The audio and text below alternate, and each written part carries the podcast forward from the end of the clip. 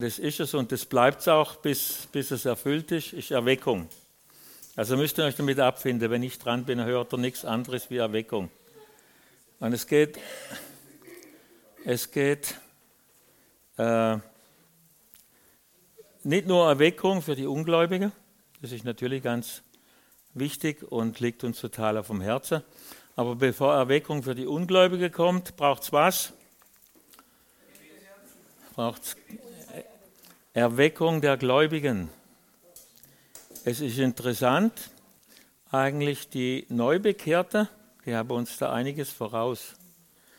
Wer wirklich wiedergeboren ist, der hat so eine Liebe für die Verlorenen, der ist kaum zu, brem zu bremsen. Klar, es fehlt vielleicht an Lehre, an Weisheit, an, an Führung, ja, Führung will ich nicht sagen, es fehlt einfach schon Glaubenssubstanz. Ja. Aber äh, diese Liebe für die Verlorenen, als ich gläubig geworden bin, ich wollte innerhalb einer Woche mein ganzes Dorf bekehren. Und die zweite Woche war dann äh, die umliegenden Dörfer dran. Und nach vier, nach vier, Wochen wollte ich eigentlich durch sein mit dem Landkreis Waldshut. Das ist da, das ist die DNA für Erweckung, die ist in uns. Das Traurige ist, dass sie versiegt bei vielen Leuten. Je länger dass sie gläubiger, äh, gläubig sind, desto mehr ist sie versiegt und versickert und irgendwo bei manchen ganz weg und bei anderen nur noch ein bisschen da. Darum ist so wichtig, Erweckung geht nur, fängt bei uns an, äh, bei den Gläubigen, bei der Gemeinde. Das ist eigentlich ein Weckruf an die Gemeinde zuallererst. Ja. Aber es ist einfach absolut Priorität. Erweckung muss unsere Zielsetzung sein und alles andere muss sich dem unterordnen. Das ist unser Auftrag, Auftrag an die Gemeinde, Auftrag an die Kinder Gottes und ganz besonders natürlich an die Jünger von Jesus, die ihm auf jeden Fall nachfolgen wollen. Wie geschieht Erweckung? Und zwar einzig und allein, ausschließlich. Woher kommt, wie kann Erweckung geschehen? Klar, natürlich. Also die Initiative kommt von Gott. Will Gott, dass man Erweckung erlebt? Wie sagt jemand nein? Er kriegt einen Aufschrei von der ganzen Versammlung her. Natürlich will Gott Erweckung. Sie geschieht aus einer tiefen Beziehung heraus von uns, von jedem Einzelnen mit, mit Jesus. Ja. Denn Jesus wünscht sich Erweckung. Er wünscht es so sehr, mehr als alles andere. Ja. Und auch noch, wie Giese gesagt hat, auch nur er kann Erweckung bringen, kann Erweckung machen, kann Erweckung schenken. Was ist jetzt unser Teil daran, unser Part von Erweckung? Was müssen wir bringen? Sollen wir bringen? Dürfen wir bringen?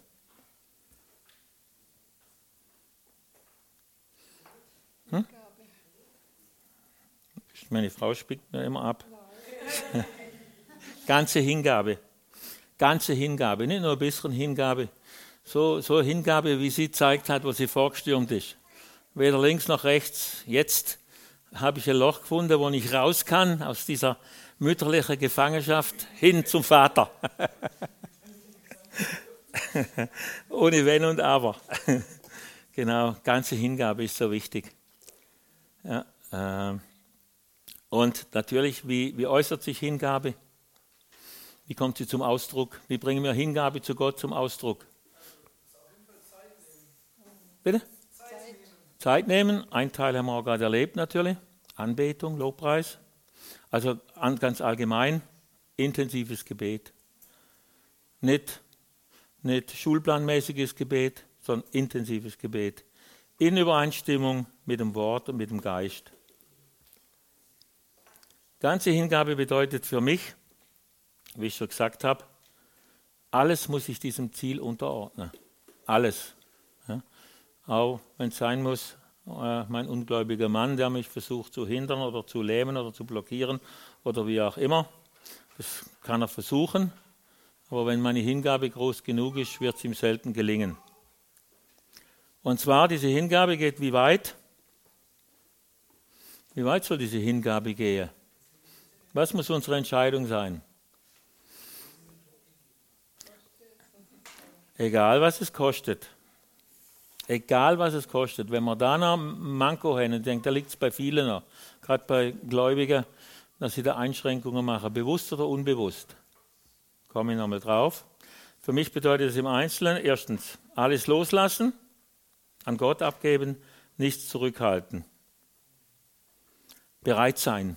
Bereit sein, was Gott wirkt, was Gott zeigt, was Gott ähm, will.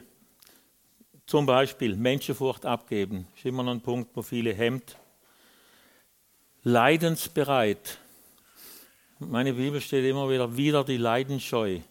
Also gegen die Leidensscheu. Nicht, nicht äh, Leidensscheu demonstrieren. Das ist ein ganz massiver Punkt eigentlich, wo uns bremst. Wir, Mensch leidet natürlich nicht gern. Das ist völlig normal, das ist unser natürliches Erbe. Ja.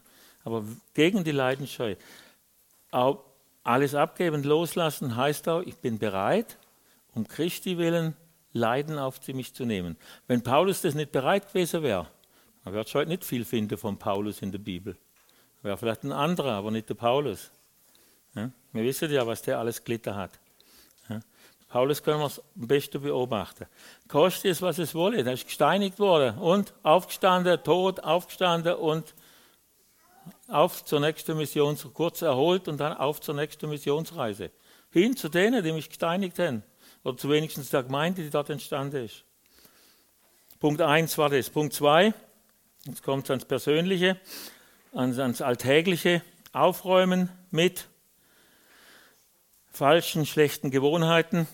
Zum Beispiel Zeitfressergewohnheiten. Zeitfresser.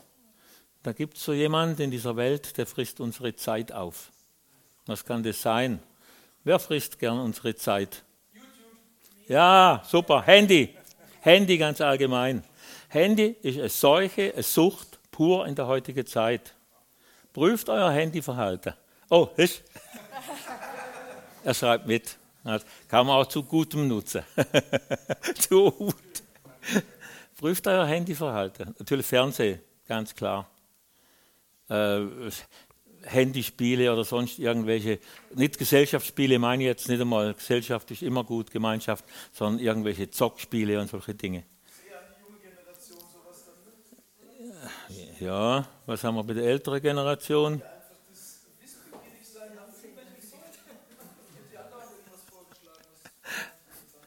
Was, was, Edith, was hast du gemeint für die ältere Fernsehen? Ja, genau. Genau. Einfach ein gottgefälliges Zeitmanagement etablieren. Wirklich bewusst machen, wo verbringen wir Zeit, wie verbringen wir Zeit.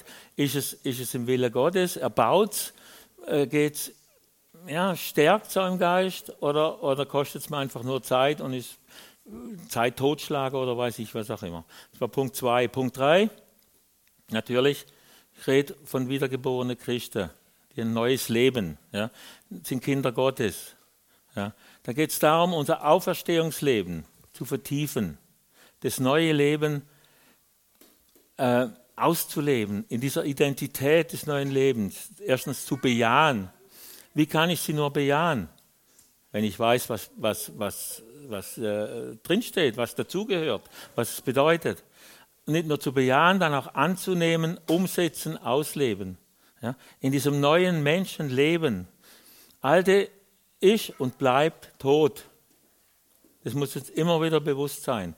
Auch Überprüfung unserer Reaktionen, unserer Emotionen. Ja, da kann man dann schnell mal feststellen, ist es altes Wesen oder ist es wirklich die neue Natur? Mehr sage ich nicht dazu, das ist immer so Lieblingsthema, Gott sei Dank, vom Detlef. Er ist der Spezialist, genau. Neues Leben, Identität, etablieren, aufbauen. Das war Punkt 3. Punkt 4 ist schon angesprochen worden, Zeit mit Gott, privat, persönlich und natürlich auch in der Gemeinschaft. Ja. Wie, wie äußert sich Zeit mit Gott? Was gehört dazu? Zwei Dinge natürlich. Einmal Beschäftigung mit dem Wort Gottes. Wort Gottes ist unsere Nahrung, ist, unsere, ist alles. Wort Gottes ist einfach unverfälscht echt, das ist unser Leitfaden, das ist unser Prüfkriterium, äh, das ist Wegweisung, das ist äh, alles, ist Jesus, das Wort Gottes. Und zum anderen, zweiter Punkt, Wort Gottes, der andere Punkt ist natürlich wirklich dann Gebet. Gebet im Verstand, Bete für Bete Flehe und genauso noch mehr sogar im Heiligen Geist. Ja, das muss ich jetzt schnell loswerden in dieser Runde. Ich, also unsere Gemeinde ist sowieso kein Joseph Prinz-Fan und ich habe es gewagt, Joseph Prinz, und ich habe es gewagt, mir Joseph Prinz Predigt reinzuziehen. Und zwar habe ich den Titel gesehen von dieser Predigt. Es ging um äh, Taufe im Heiligen Geist und Zungenrede. Und Zungenrede. Mir ist der Mund eingefroren. Der hat genau das gesagt, was ich schon lange sage. Leute, betet im Heiligen Geist. Paulus, ich bete mehr in Zungen als ihr alle. Leute, benutzt diese, diese Gabe Gottes, dieses Werkzeug. Ja. Wie schnell sind wir erschöpft mit unserem menschlichen Denken, gerade im Bereich Gebet. Ja. Wie schnell sind wir am Ende und fünfmal selbe hintereinander beten wollen wir auch nicht. Im Gegenteil, das führt dazu, dass der Glaube immer weniger wird. Zwar viele Worte, aber der Glaube geht in den Keller. So. Und klar, Danke ist immer gut und Gott Lobpreise anbeten sowieso. Aber irgendwo sind wir dann doch am Ende. Und dann ist diese Gabe von Gott ist so ein mega Werkzeug. Ja? Äh, das können wir uns eigentlich gar nicht vorstellen, was das bewirkt. Da hat in dem Zusammenhang der John G. Lake erwähnt.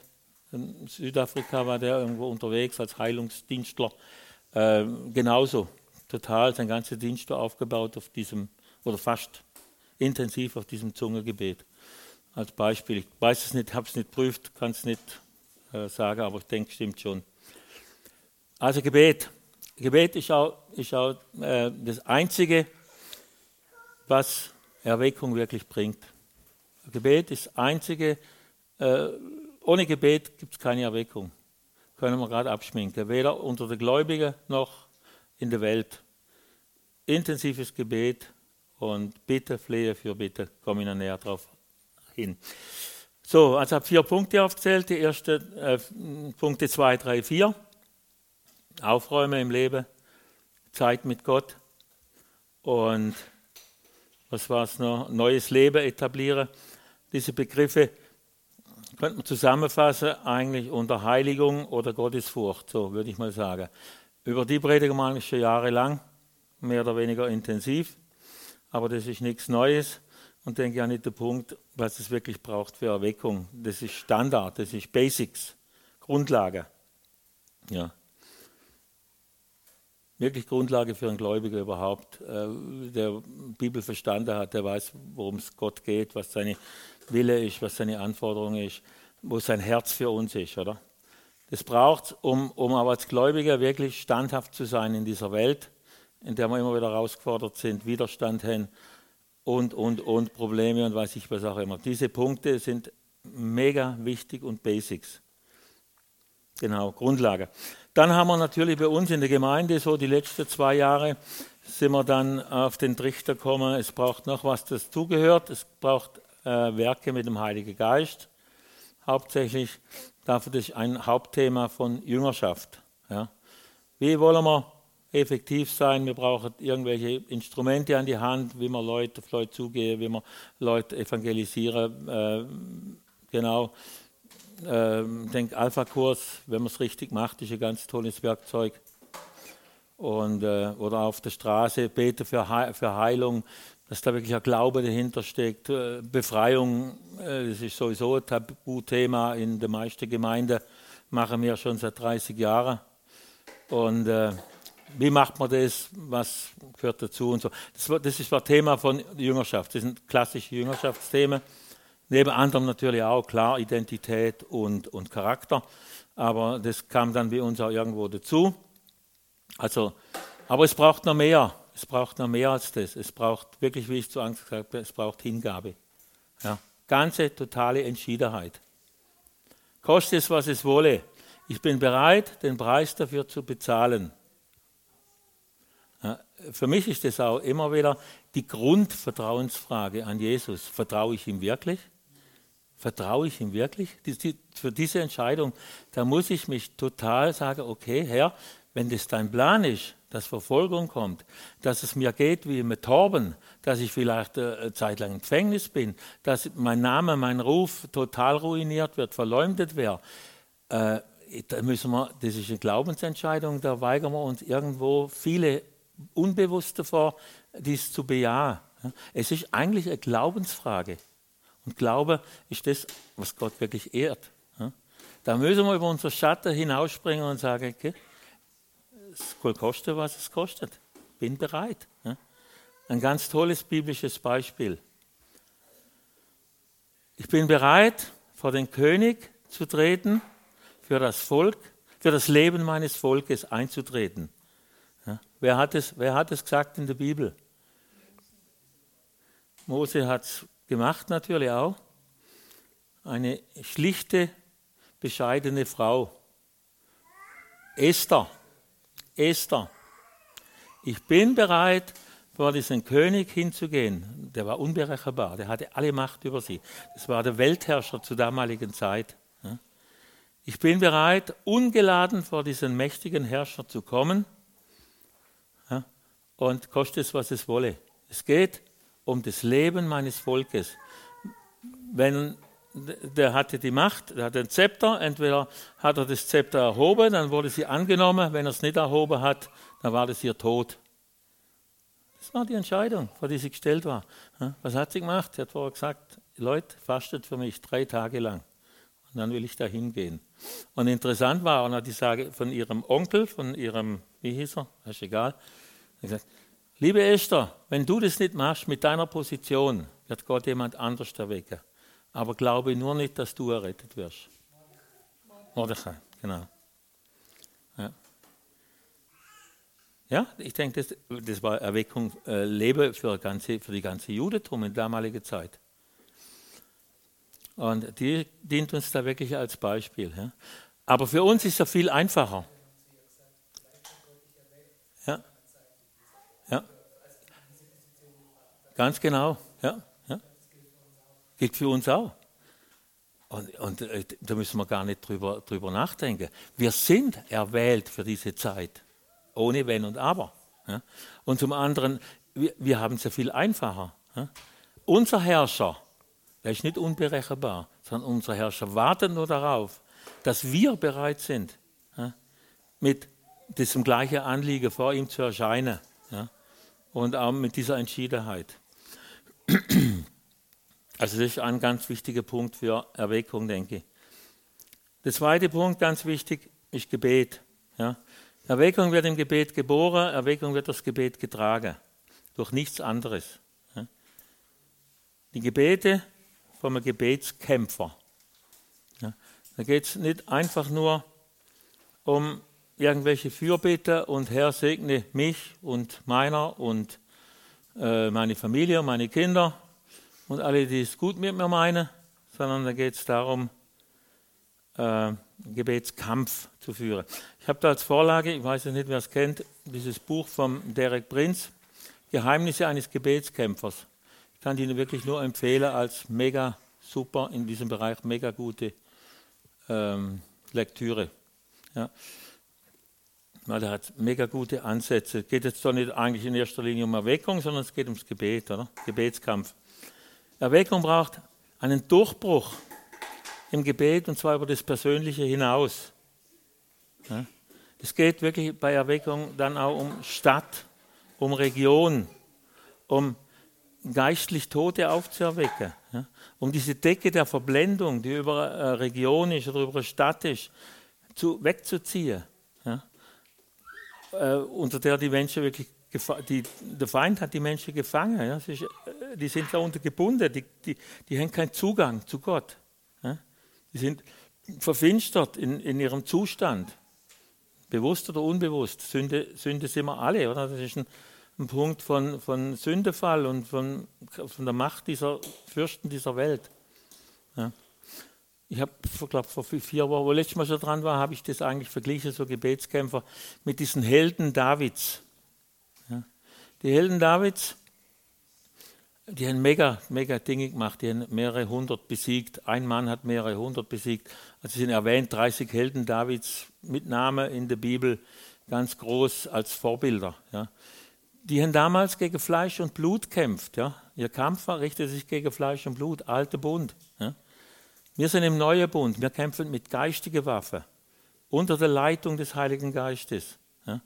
Wir, wir kämpfen gegen geistige, dämonische Fürstentümer, gegen Festungen, gegen Blockaden, gegen, gegen Philosophie, gegen äh, alles, was der Feind in den Köpfen der Menschen aufgerichtet hat. Gegen Gottlosigkeit natürlich, gegen, gegen Perversion, gegen den Zeitgeist, am allermeisten gegen den Zeitgeist.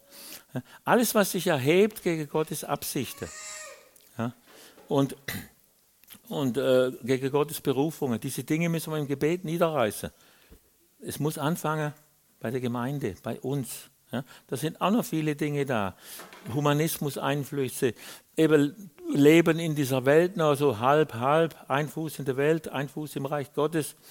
Äh, da muss Klarheit kommen, da muss Entschiedenheit kommen. Und wie gesagt, es fängt wie immer, wie alles, es fängt bei dir an, es fängt bei mir an. Die Bibelstelle zu diesem geistigen Kampf, die kennen eigentlich alle, Epheser 6, 12. Felix, kannst du das mal kurz nach vorne projizieren? Kämpfer heißt zuallererst sich disziplinieren, Disziplin aufbauen in seinem Leben.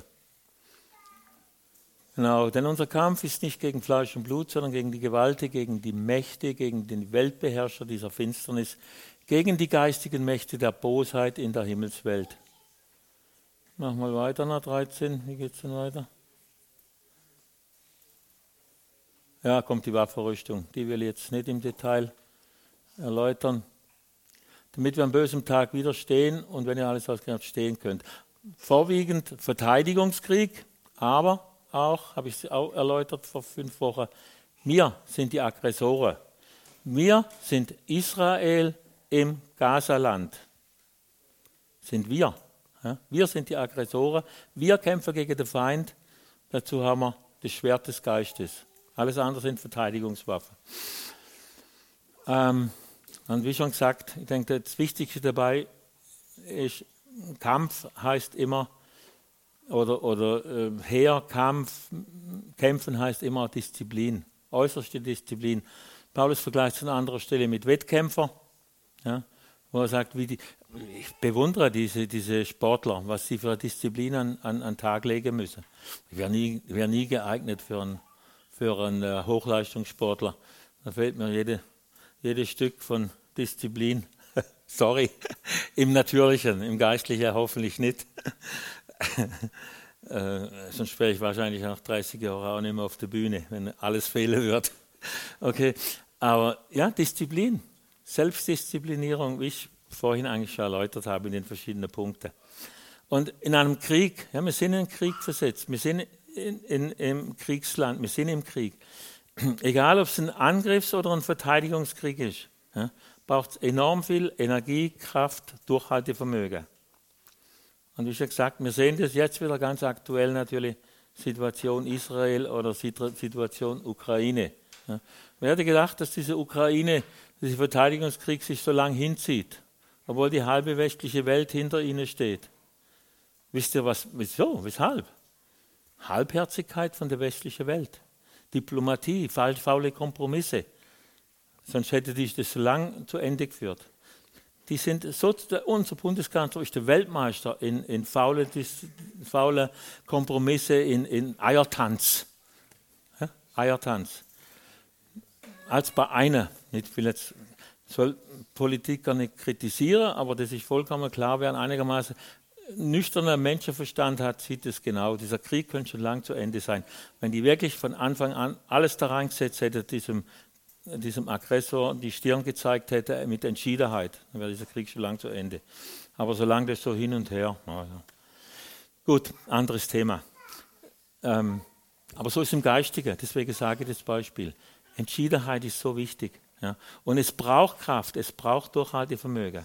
Ohne diese Entschiedenheit haben wir das nicht. Und es reicht dann nicht, eine, nur eine Schlacht zu gewinnen. Ja. Deswegen ist der Feind noch lange nicht besiegt und ist der Krieg noch lange nicht zu Ende. Deshalb sagt Jesus natürlich schon im Vorfeld, wer da in den Krieg zieht oder wer ein Haus bauen will, der überschlage im Vorfeld die Kosten und laufe nicht blauäugig da rein und muss irgendwann feststellen, es reicht nicht. Es ist zu wenig. Ich komme noch einer dazu, vielleicht zum Thema Erweckung. Äh, ich glaube, dem Thema ist es ganz wichtig, dass man wirklich die Kosten schon im Vorfeld überschlagen. Jeder, der da äh, erweckt ist, ja, da voranzugehen, vorwärts, vorauszugehen, dass er das wirklich macht und sich dessen bewusst macht. Ich habe auch ganz bewusst in unserer Gemeinde gesagt, wo wir angefangen haben mit, mit Lobpreis, zusätzliche Lobpreiszeiten oder diesem Erweckungsgebet, äh, nur die, was wirklich auf dem Herzen. Ja. Es geht nicht die große Menge. Sehen wir andere Beispiele in der Bibel, wo Gott mächtige Siege geschenkt hat. Der wollte nicht die große Menge von Volk Israel, sondern er wollte die Leute, die er ausgewählt hat, entschieden waren, ganz klar äh, fokussiert waren auf dieses Ziel. Also, in diesem geistigen Kampf kämpfen eigentlich nicht wir selber, sondern Gott kämpft gegen die Finsternis. Was sind wir? Ja, was sind wir Fleisch? Ja, es ist der Kampf Gottes gegen die Finsternis. Und diese Finsternis, das muss uns auch bewusst sein, Jesus hat sie besiegt. Jesus ist der Sieger.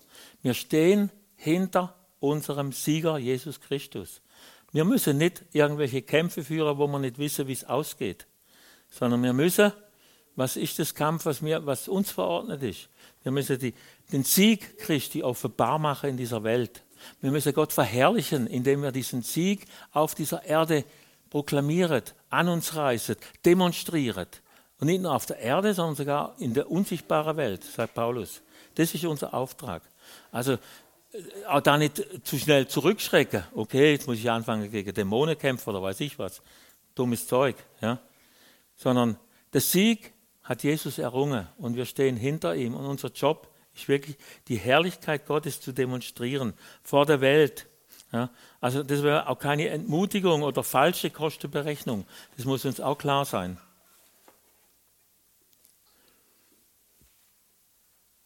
Nun, mancher denkt vielleicht jetzt, ich maße mir da etwas an.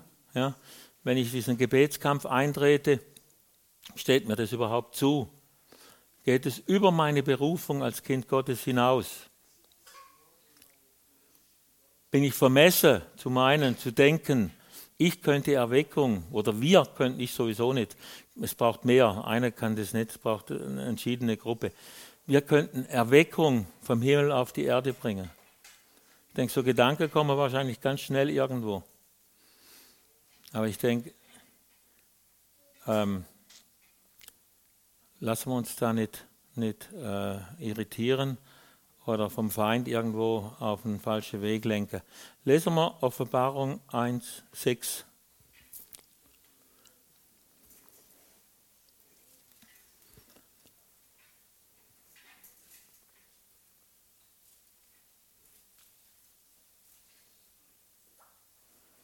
Er, Jesus oder Gott, hat uns gemacht zu einem Königtum zu Priestern, oder manche Übersetzung heißt da, und zu Priestern seines Gottes und Vaters, ihm sei die Herrlichkeit, die Macht und die Ewigkeit von Ewigkeit. Ähm, ja, da unter Ganze, ja genau. Fangen wir vorne an. Der treue Zeuge ist der Erstgeboren der Toten, der Fürst der Könige der Erde. Dem, der uns liebt und uns von unseren Sünden erlöst hat durch sein Blut und uns gemacht hat zu einem Königtum, zu Priestern, seinem Gott und Vater. Ihm sei die Herrlichkeit und die Macht von Ewigkeit zu Ewigkeit. Petrus zitiert es auch nochmal irgendwo. Habe ich das aufgeschrieben? Glaube ich. Ja, macht das vielleicht nochmal dazu.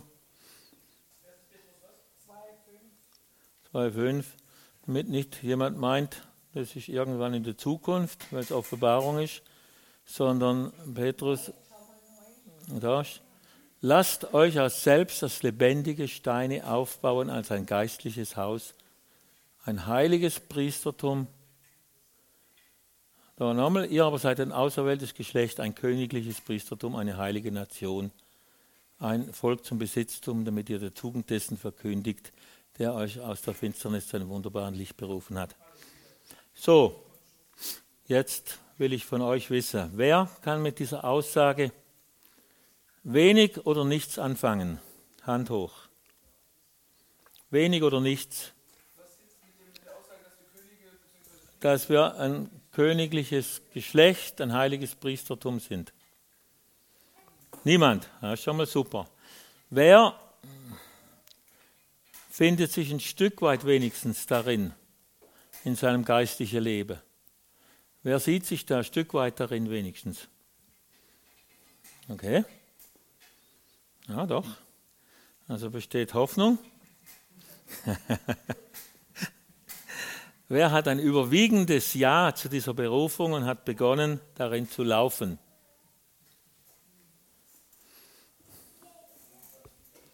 Ah, super. Ja, ich natürlich auch, meine Frau denkt ja. Also sehen wir, dass meine Predigt angebracht ist, dazu ermutigen und äh, ein Feuer hineinzugeben in dieses Thema. Genau. In, in der Jüngerschaft lehren wir, es gibt einen dreifachen Ruf. Der erste Ruf, ein dreifacher Ruf von Gott an Menschen. Der erste Ruf ist Ruf in die, ähm, nein, ist der Ruf in, ins Reich Gottes.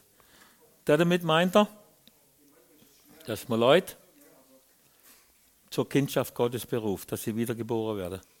Da ist der Funk abgebrochen. Wir rufen Leute ins Reich Gottes, erster Ruf. Also sprich, wir führen sie zur Wiedergeburt. Der zweite Ruf, wir rufen Leute in die Jüngerschaft. Nachfolge. Komm, folge mir nach. Ruf von Jesus und seine Jünger. Paulus hat Jünger, hat sie in Nachfolge gerufen.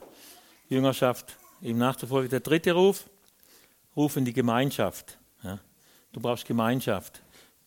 Als Einzelner bist du verloren, als Christ in dieser Welt. Null Chance, vergiss es komm in die Gemeinschaft. Es geht um Charakterbildung, es geht um, um Ermutigung, gegenseitige Ermutigung, Erbauung, Lehre, äh, Disziplinierung, diese Dinge. Das geschieht nur in der Gemeinschaft, Charakterbildung.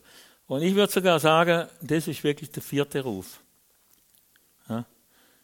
Sagt zwar äh, unser Mentoring-Programm nicht, aber ich denke, dieser Ruf in Erweckung, der ist so notwendig wie nur irgendwas in dieser Zeit. Ruf zur, in Gebetskampf. In Gebetskampf, Ruf dahin, Gläubige, Gläubige, Christen, dass sie erweckt werden. Auf zum Wachruf. Wachruf an die Christen, Wachruf an die Gemeinde, an die Gemeinden. Und natürlich, wie immer, alles fängt bei uns zuerst an. Wenn ich nicht gläubig bin, kann ich niemand ins Reich Gottes rufen. Wenn ich nicht Teil bin von einer Gemeinschaft, wie will jemand in der Gemeinschaft rufen? Funktioniert nicht. Ich muss alles zuerst selber äh, diesen Ruf bejaht haben und, und äh, natürlich mich darin bewegen, ausleben. Und dann macht es Sinn. Okay, also dieser Ruf heißt, oder beziehungsweise Aussage, Jesus ist ewiger König und er ist ein unvergänglicher Priester nach der Ordnung Melchizedeks.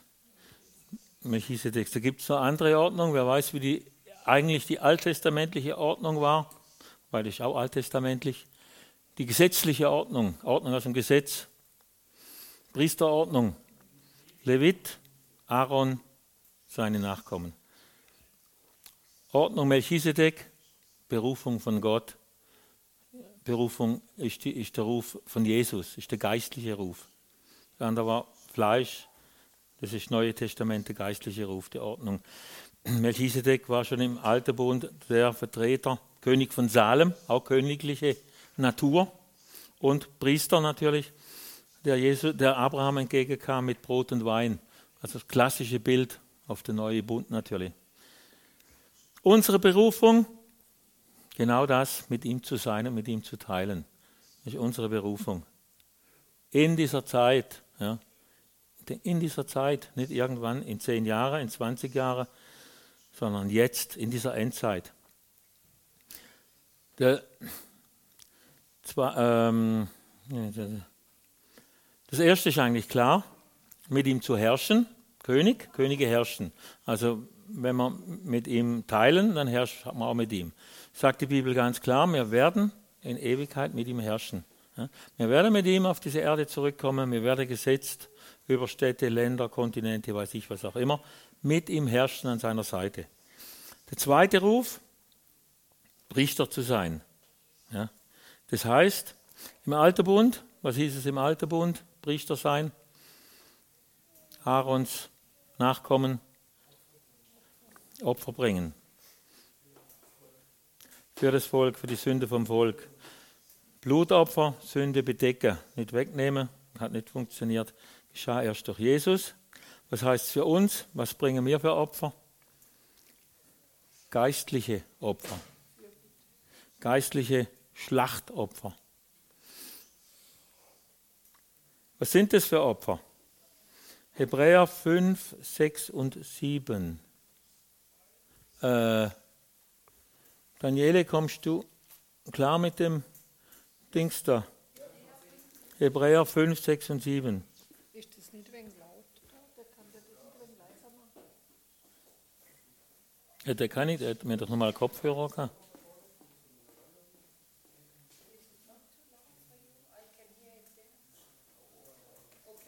Ja, ja.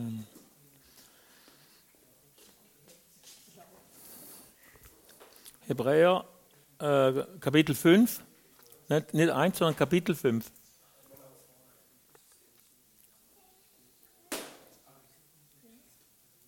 Sechs und sieben. Kapitel 5, Vers 6 und 7.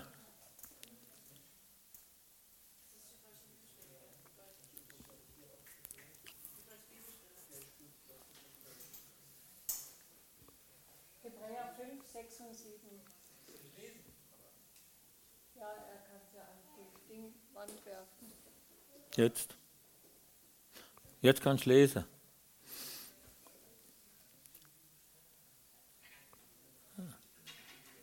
Äh.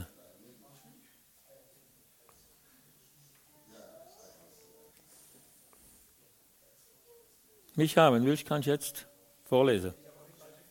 Ja. Okay, da. Ja, ja. Genau. Laut.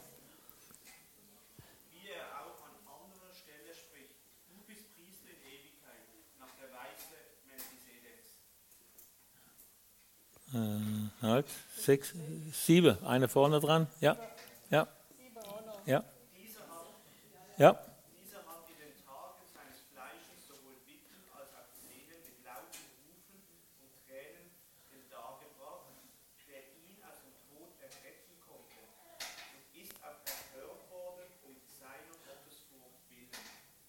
Ja. Ja, ja, passt schon, genau. Also als erstes äh, was war das für Opfer, das Jesus da gebracht hat? Das war der Vers 6.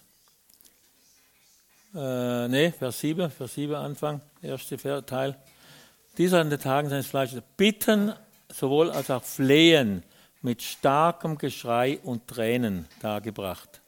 Das war dieses geistige Opfer von Jesus. Und genau zu dem sind wir berufen. Genau, zu dem sind wir berufen. Dieses wie er zu tun. Bitten, flehen, also Gebet, Fürbitte, Gebetskampf. Punkt 2, äh, der ihn aus dem Tod retten kann. Das heißt, Jesus war am Kreuz, hat sich selber dargebracht. Das nächste Punkt, auch für uns. Das ist unser geistliches Opfer. Er brachte sich selbst dar. Was ist unser Part? Römer 12, 1 und 2. Unser Kreuz auf uns nehmen heißt irgendwo in, in der Evangelie. Und hier heißt, Paulus schreibt, Römer 12, 1 und 2.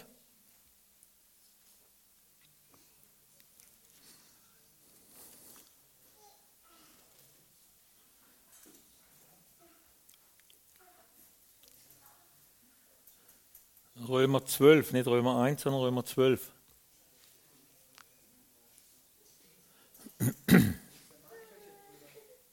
Hm?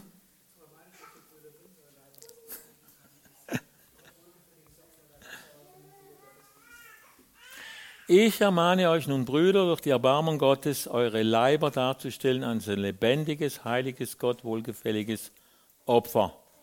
was euer vernünftiger Gottesdienst ist. Nichts anderes wie das Kreuz. Unser Auftrag mit ihm teilen. Punkt 3, dann war äh, das im Himmel. Was hat er gemacht? Dann ist er auf, aufgestanden von den Toten, ist im Himmel. Was macht er dort? Er ist hineingegangen mit seinem eigenen Blut und er bringt dort weiterhin dauerhaft Fürbitte dar. Also, das ist unser, unsere Berufung als Priester und Könige, wie er. Erstens zu regieren mit ihm, zweitens Gebete, Bitten, Flehen darzubringen und das eine geht sowieso nicht unseres ohne das andere. Also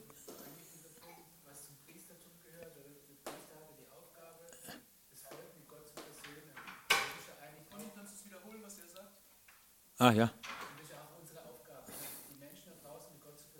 Genau, das ist Priesterdienst. Das ist der Priesterdienst, oder? Wir stehen in den Riss. Priester heißt auch Brückenbauer. Und wir stehen in den Riss zwischen der Verlorenen und Gott.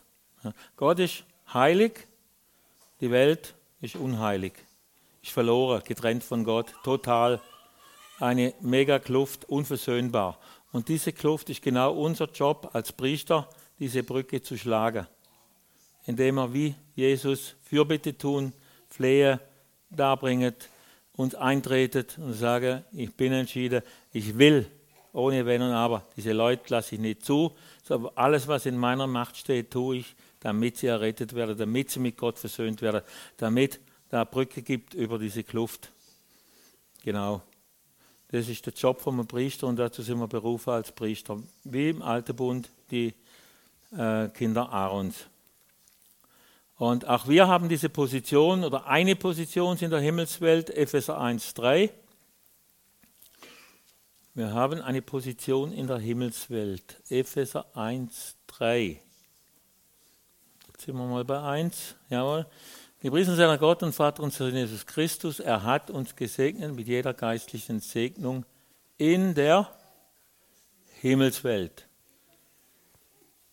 Also die Himmelswelt ist ein Stück weit in uns die ist in uns. Wir sind gesegnet mit jeder geistlichen Segnung in der Himmelswelt. Wir haben Zugang in den Himmel.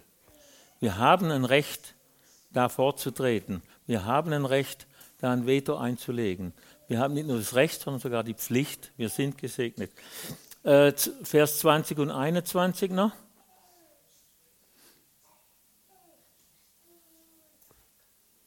Vers 20 und 21 die hat er an Christus wirksam werden lassen, indem er ihn aus den Toten auferweckt hat und zu seiner Rechten in der Himmelswelt gesetzt. Da geht es um Christus, ja, 21. Hoch über jede Gewalt und Macht und Kraft und Herrschaft und jedem Namen, der nicht nur in diesem Zeitalter, sondern auch in der zukünftigen genannt werden will.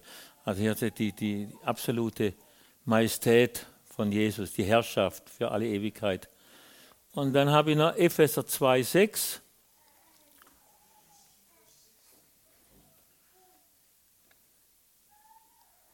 Er hat uns mit auferweckt und mitsitzen lassen in der Himmelswelt in Christus Jesus.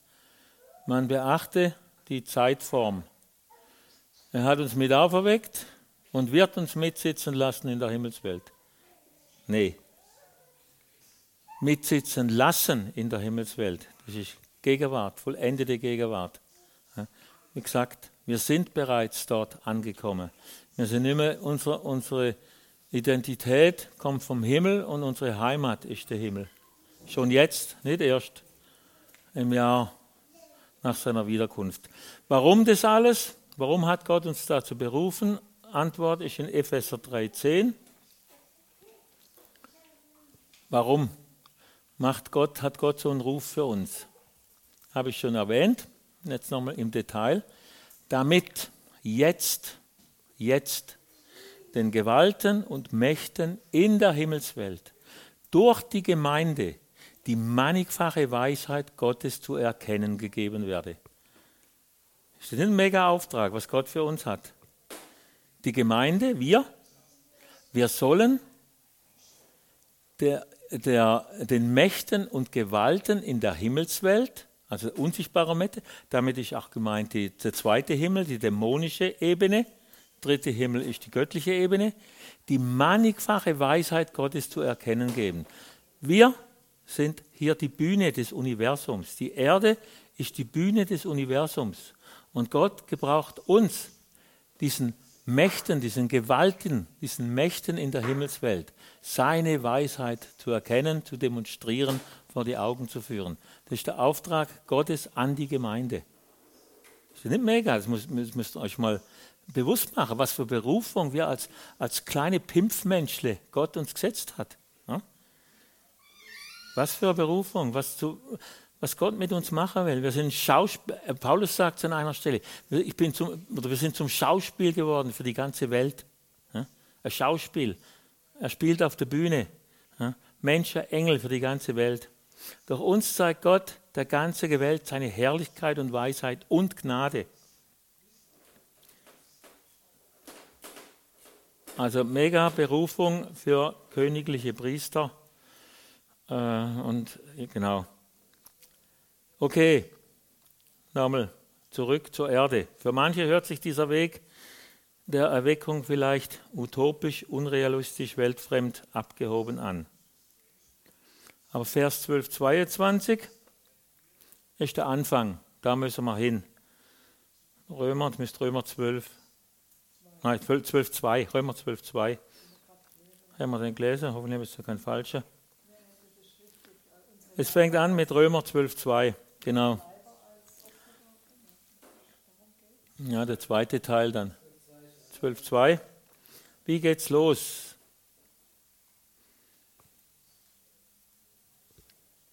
Römer 12, 2.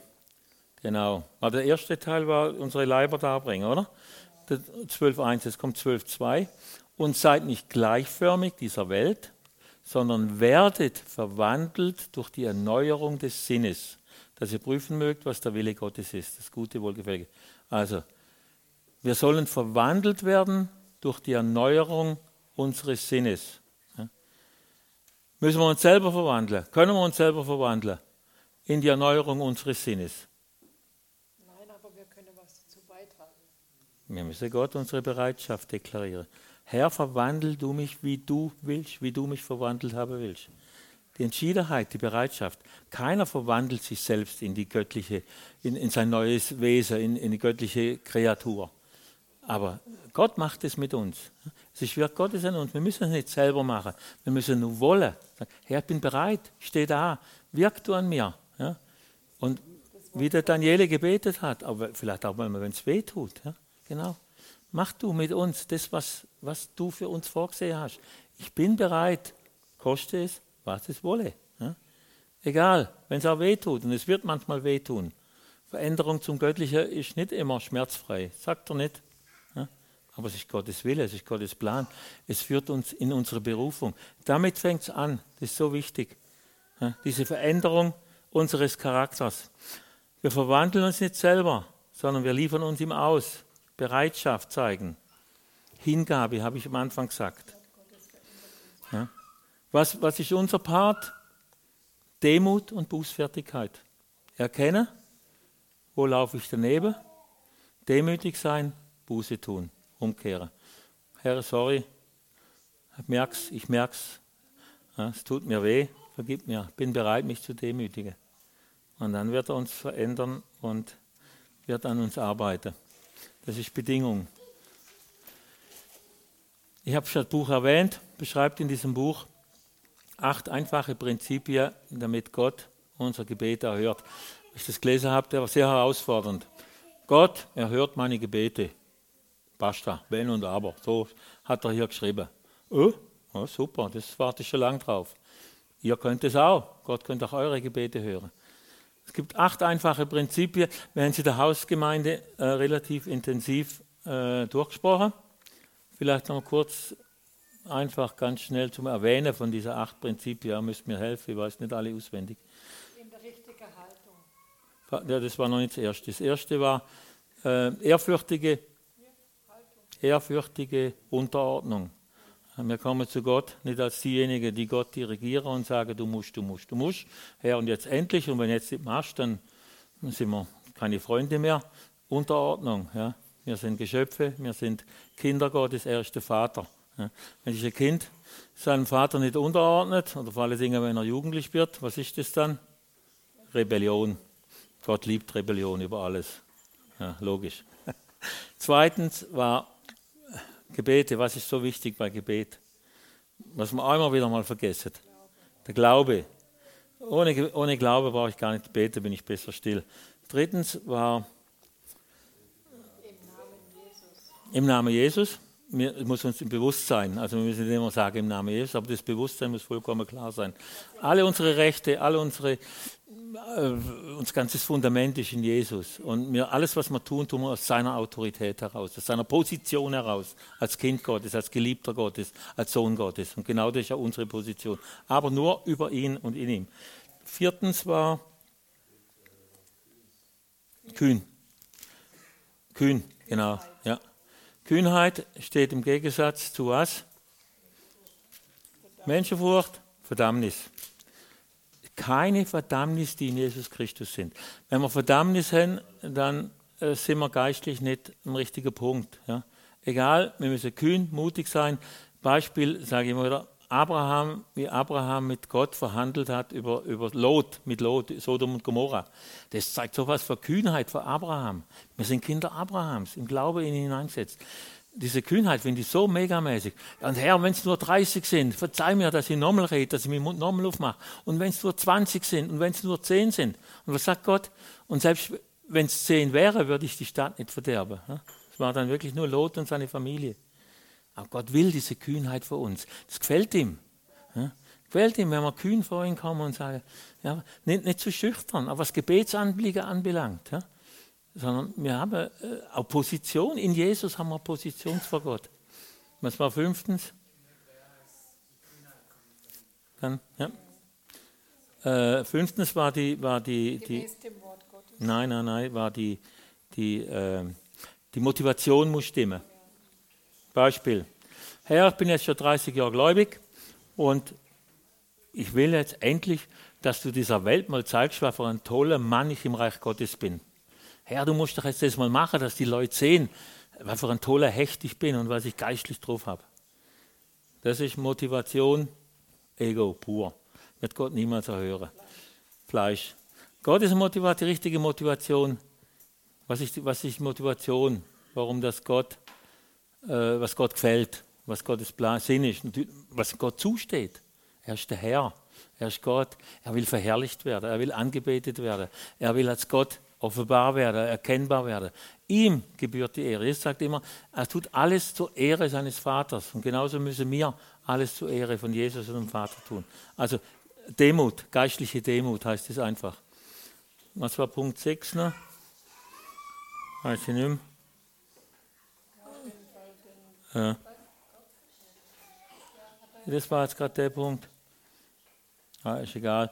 Äh, Punkt 7, 8, äh, das ist wieder klar.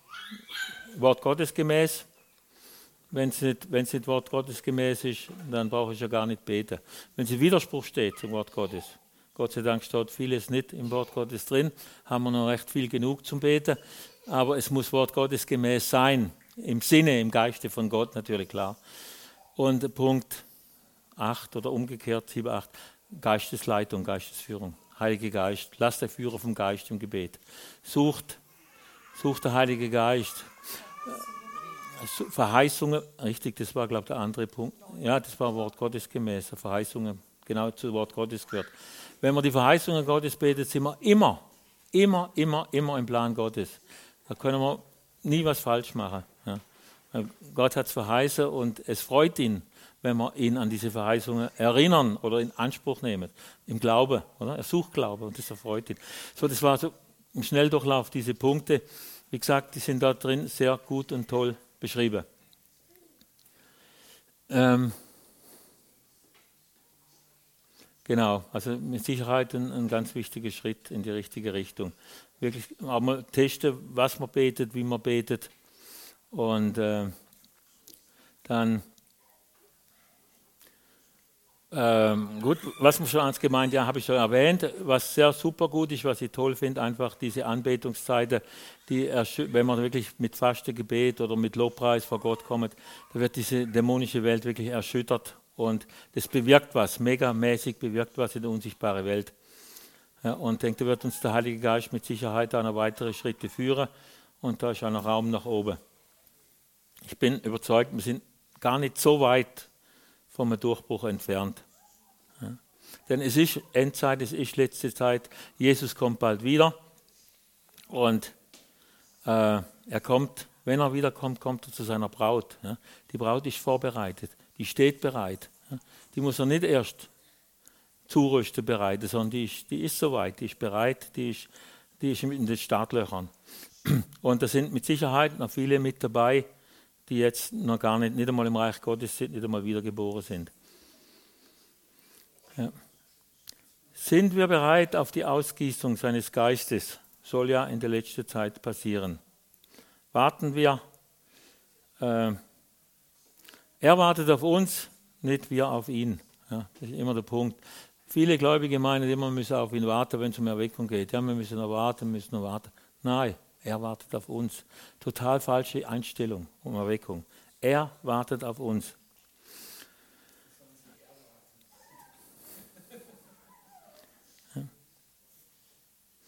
Ähm, dann war das Geschichte im Stil des Reiches Gottes beten. Das war so Lektion, äh, wo es darum geht, Königtum von Priestern.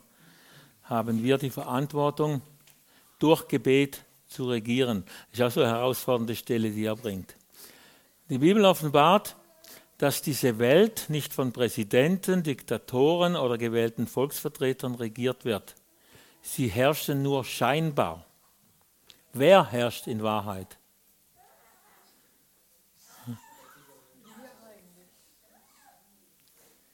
Die Leute, die die Welt wirklich regieren.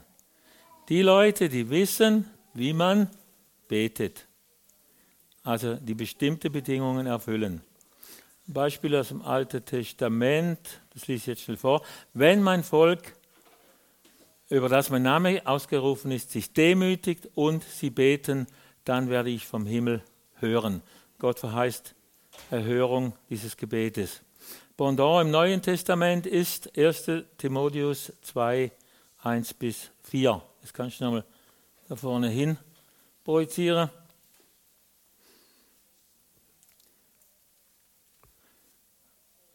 Äh, von da, genau. Das Gebet, die Leute herrschen in Wahrheit. Wir herrschen und äh, leider herrschen wir eben nicht, weil unsere Gebete einfach nicht das sind, wo sie hin sollen. 1 bis zu Timotheus 2, 1 Timotheus 2, 1 bis 4. Bekannte Stelle auch. 2, 1. Ich ermahne nun vor allen Dingen, das Flehen, Gebete, Fürbitten. Danksagungen getan werden für alle Menschen, für Könige und alle, die in Hoheit sind, damit wir ein ruhiges und stilles Leben führen mögen in aller Gottseligkeit und Ehrbarkeit. Dies ist gut und angenehm vor Gott, vor unserem Rettergott, welcher will, dass alle Menschen gerettet werden und zur Erkenntnis der Wahrheit kommen. Eine ganz bedeutende Bibelstelle eigentlich. Paulus stellt hier ganz klare Prioritätenliste auf, äh, wie die Gemeinde eigentlich beten soll, was Gemeindegebet anbelangt. Zuerst kommt Gebet für den Gemeindeleiter. Dann kommt Gebet für Gemeindeaktionen. Für die Kranke, für die Lahme, für die Blinde, für die Gemeindefinanzen, für Missionare, für Evangelisten und was sonst noch alles sein mag. Oder? Ist das richtig? Nein. Ist das vereinbar mit dieser Aussage? Ja. Total verkehrt herum. Ja. Verkehrt herum, warum? Weil wir gesetzt sind zum Regieren in Wahrheit regieren, auch in dieser Zeit über unsere Obrigkeit.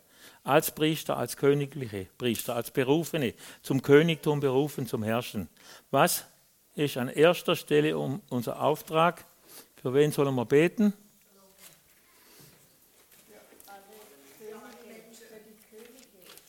Nicht für die Menschen, für die Könige, für die Obrigkeit. Die Obrigkeit hat ihre Autorität von Gott. Ja, die Autorität, nicht das, was sie tun. Das ist unser Teil. Autorität haben sie von Gott gesetzt, damit wir Friede haben, ein ruhiges Leben. Aber das, was sie dann entscheiden, tun und machen, das müssen wir als königliche, königliches Priestertum, als Königtum vor Gott bringen. Und dass Gott sie so bewegen kann. Was machen wir? Politik. Wir jammern, wir kritisieren, wir klagen, wir beklagen, wir schimpfen, verfallen immer wieder mal in die Depression über den Zustand dieser Regierung und der ganzen Welt. Haben wir dazu einen Auftrag von Gott? Ja, natürlich. Je mehr man, klar, je mehr man jammert und klagt, desto besser wird es. Nein, unser Auftrag ist, sofort fangen wir an, wirklich umzudenken, Buße zu tun. Wenn jemand anfängt zu jammern, zu klagen und wie schlecht und wieder und dieses Gender-Wahnsinn und Corona mischt und nee, sagt Stopp, halt, jetzt ist der Punkt, bet, fang an zu beten für unsere Regierung. Mehrere Gründe, ja. Damit wir Freiheit haben, ein stilliges, ruhiges Leben, heißt damit wir Freiheit haben in unserem Dienst, in unserem Auftrag. Nicht damit es uns gut geht und wir schön lang ausschlafen können am Morgen früh. Und zum Zweiten, warum? weil er will, dass alle Menschen gerettet werden, damit wir Freiheit haben in diesem Auftrag. Das ist so wichtig. Ist mir wirklich auch vorher auch nicht, gar nicht irgendwo bewusst geworden. Erst durch diese Lektüre ist mir das richtig, wieder richtig bewusst geworden. Ja, genau. Also weshalb? Eben genau für diese Punkte, für das Reich Gottes, dass das laufen kann, das Evangelium Freiheit hat, dass Menschen zur Wahrheit kommen. Warum beten wir nicht? Warum beten wir nicht so? wenn wir nicht Bibel lesen können. Doch, können wir. Weil uns der Glaube fehlt. Das ist der Punkt. Deswegen beten wir nicht. Glaube wieder. Warum glauben wir nicht, dass die Gebete erhört werden? Weil wir das Wort Gottes in dem Punkt zu wenig ernst nehmen, sondern weil wir unsere Erfahrungen, wo wir schon oft für die Regierung betet haben, ich bete schon seit, mir war früher eine politische Partei, PBC, das war eigentlich die Berufung für die Regierung zu beten ja, ist immer schlechter geworden, immer schlechter und immer schlechter. Die Entwicklung letzter 30 Jahre, Gottlosigkeit in Deutschland, bergab, bergab, ab. Und das hat natürlich Auswirkungen auf dein Glaube. Irgendwann sagst du, warum bete ich eigentlich noch? Weil die Entwicklung geht ja total in die andere Richtung. Aber das ist falsch, das ist falsch. Ja? Wir lassen uns entmutigen von, vom Offensichtlichen, anstatt Gottes Wort ernst zu nehmen. Gott sagt, er hört unsere Gebete. Wenn mein Volk, das nach meinem Namen genannt ist, sich demütigt und betet, so erhöre ich vom Himmel. Ja? Unglaube steckt dahinter. Negative Erfahrungen blockieren uns so oft in unserem geistigen Leben. Das müssen wir lernen, das hinter uns zu lassen und Gottes Wort höher zu stellen. Regieren als Könige heißt in der unsichtbaren Welt mit unseren glaubensvollen Gebeten Gottes Standard zu vertreten und einzubringen. Drei Bilder für äh, unsere Berufung auch wieder. Wir sind die Stadt auf dem Berg, die nicht übersehen werden kann. Menschen übersehen sie vielleicht, aber in der geistigen Welt ist sie sichtbar. Auch Menschen sehen das irgendwann. Wir sind das Licht der Welt. Wer soll leuchten, wenn nicht? Wir sind das Salz der Erde. Was sagt uns der Teufel? haha, ich sehe gar nichts leuchten, ich sehe gar kein Salz, ich verspüre nichts vom Salz, ist eh schon alles zu spät, Endzeit geht es nur noch bergab und wird immer schlimmer. Ein Kind ist schon in den Brunnen gefallen, also Zeit der Gottlosigkeit, vergiss es. Er sagt gerade jetzt, jetzt ist die Zeit. Wenn es jetzt je an der Zeit war, dann genau jetzt. Jetzt ist höchste Zeit, dass wir unserer Berufung da wieder bewusst werden. Wann immer hat Gott seinem Volk zugerufen, umzukehren, sein Angesicht zu suchen, sich zu demütigen. Wann immer. Immer dann, wenn genau die Situation am Boden war. Immer dann, wenn es bald nicht mehr gottloser sein konnte. Und so ist es heute und genau da ist es so extrem wichtig, dass wir unserer Berufung gerecht werden und aktiv werden. Und es ist noch Gnadenzeit. Äh, und wann kann man Licht besser sehen? Am Tag oder wenn es dunkel ist? Je dunkler das es ist, desto mehr leuchtet das Licht, desto sichtbarer wird die Stadt auf dem Berg. So, lange Predigt, kurzer Sinn. Heute ist der Tag. Heute. Gestern ist vorbei. Morgen kommt noch. Heute, wenn ihr seine Stimme hört, dann reagiert, dann regiert. Das ist äh, wahre Gottesfurcht oder Furcht des Herrn. Amen. Das ist ein Punkt, das mache ich nächstes Mal. Habe ich auch ein super Buch über Gottesfurcht. Das ist auch megamäßig. Äh, okay. Gut. Jetzt ist die Lass Zeit. Komm, stürm vor.